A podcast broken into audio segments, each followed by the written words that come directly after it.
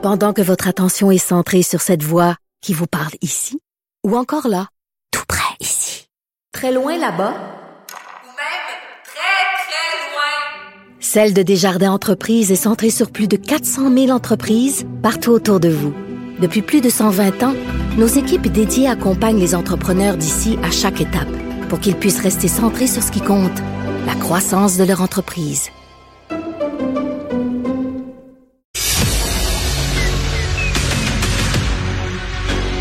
Emmanuel Latraverse. J'ai pas de problème philosophique avec ça. Mario Dumont. Est-ce que je peux me permettre une autre réflexion? La rencontre. Ça passe comme une lettre à la poste. Il se retrouve à enfoncer des portes ouvertes. La rencontre, la traverse, Dumont.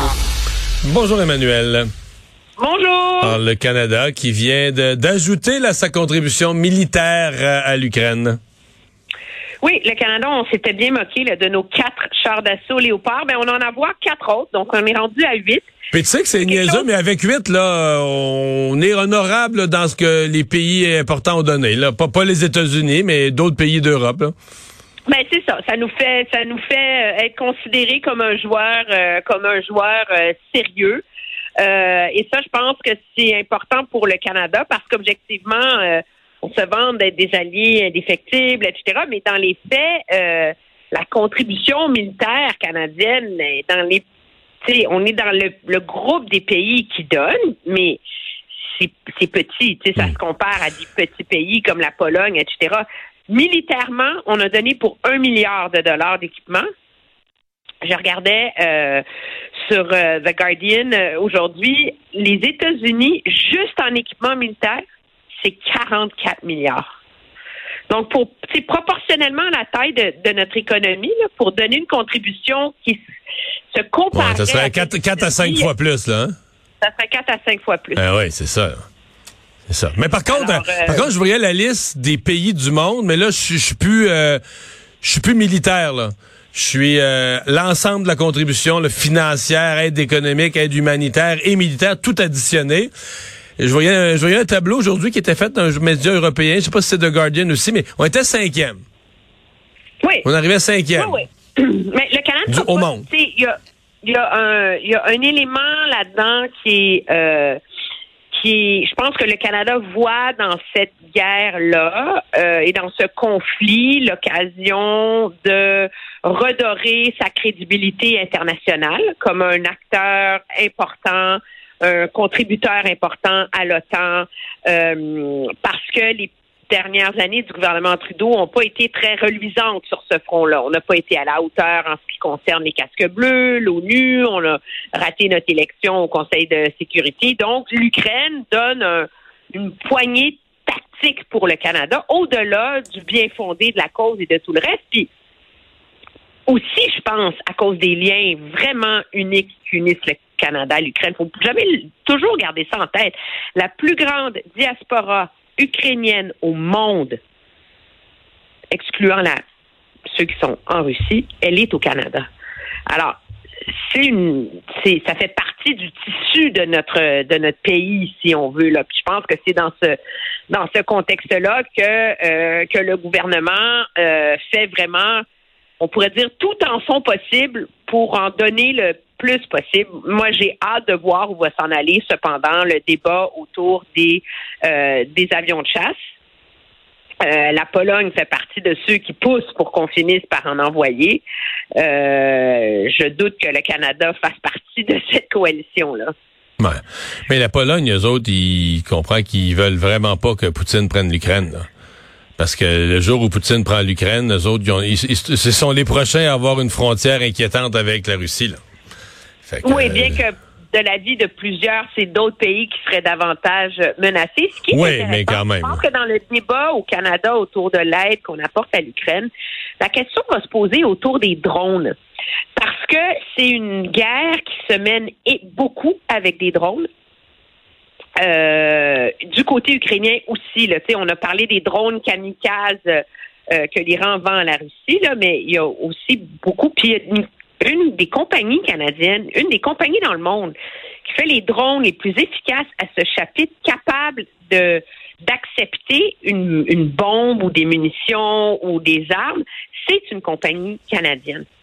Et c'est intéressant que euh, que le Canada ne se soit pas porté volontaire, si on veut, à ce jour, pour être devenir le principal fournisseur euh, de l'Ukraine avec ces drones-là.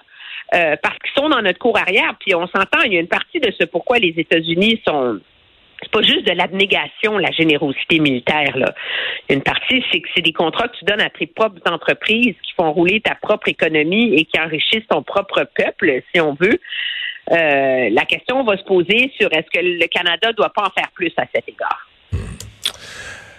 François Legault qui à Terre-Neuve, euh, bon, tu sais, on sait que c'est un conflit qui dure depuis longtemps. Les gens de Terre-Neuve sont frustrés contre le contrat euh, de Churchill Falls d'achat d'électricité à très bon marché du Québec.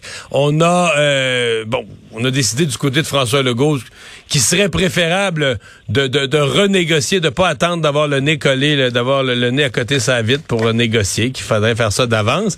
Mais il est allé, il est allé une coche plus loin. Là. Il a dit aux Terre-Neuviens qu'il comprenait que le contrat, euh, et avec le temps, le contrat les, les, les, les desservait, était pas bon pour eux. Bad deal. Ouais, ouais. Il dit, je comprends pleinement votre frustration et votre colère, et je comprends qu'avec le temps, cette entente est devenue une mauvaise entente. Vous êtes un peuple fier, comme les plus loin qu'il pouvait aller, là. Mais c'est déjà beaucoup, tu sais. Ah oui, c'est euh, énorme. Il n'y a jamais un premier ministre du Québec qui est allé jusque-là, mais en même temps, il s'est rendu compte qu'il n'y a aucune chance de négocier avec Terre-Neuve s'il ne reconnaît pas leur colère. Moi, moi, il y a deux choses qui sont remarquables dans ce qu'il a dit aujourd'hui aussi, c'est que c'est, puis on s'entend, on n'est pas en train vraiment de négocier le contrat. Là. Il est allé là-bas pour que de part et d'autre, les deux gouvernements mettent sur pied un genre de comité euh, à haut niveau, là, de gens qui vont discuter, réfléchir, puis essayer de, préparer le terrain à ce que des négociations finissent par avoir lieu. Tu fait on, on, on est encore dans dans la préface, là, si on veut, mais c'est très clair que dans l'esprit de M. Legault, il est prêt à ouvrir l'entente pour obtenir ce qu'il veut par la suite.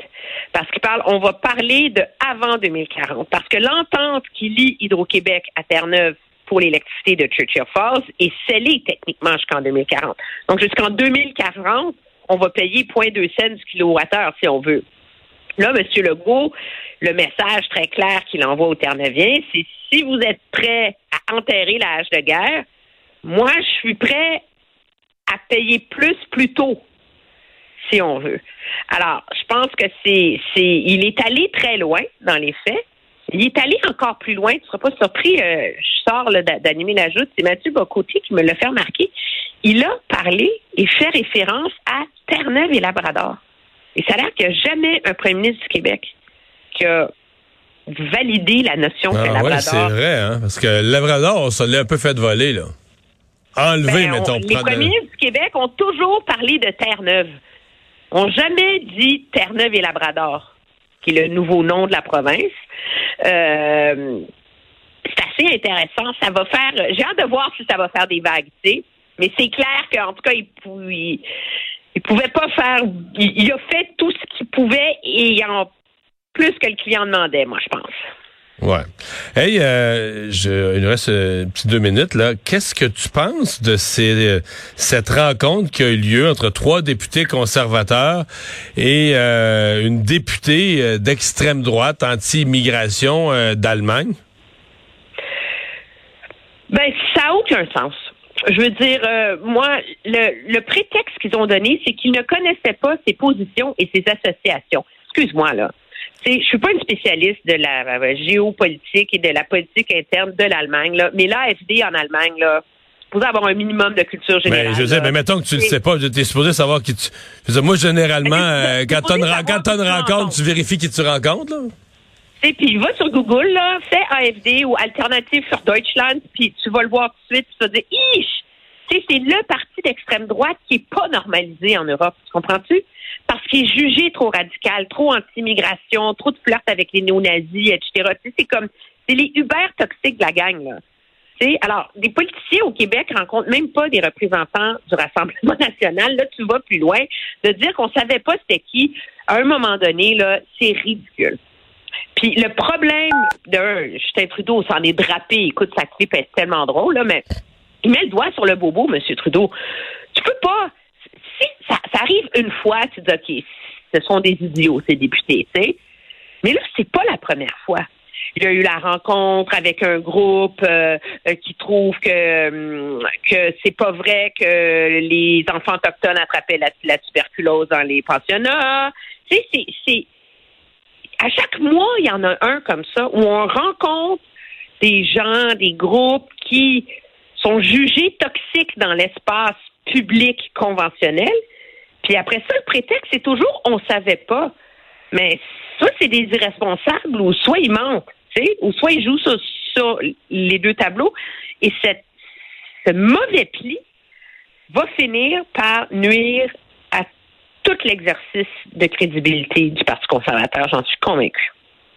Mais est-ce que tu penses que euh, comment dire, est-ce que tu penses que le, le- le chef euh, Pierre Poilievre est aux abois là, de découvrir ça? Euh, Ben, il est aux abois parce qu'il a quand même émis une, euh, une déclaration, là, pas sur ses médias sociaux. Hein, par Donc, il n'avait pas approuvé ça le- d'aucune façon. Là. Non, il dit, euh, il dit the AFD is vile. Donc c'est euh, vile, c'est comme C'est vil. Vil, ça se dit en français. c'est ça. infréquentable, Euh, Oui, c'est des on partage des idées qui n'ont pas leur place dans l'environnement politique. Franchement, ce serait mieux si Mme Anderson n'avait jamais visité le, le Canada. Elle et ses vues racistes et haineuses ne sont pas bienvenues. Ouais. Ces dé- députés l'ont- rencontré puis ont fait une belle photo. Ils ont fait une belle photo, tu sais. Ouais. C'est- Ça pose problème. Merci, Emmanuel. Bonne fin de semaine. Très bien, au revoir.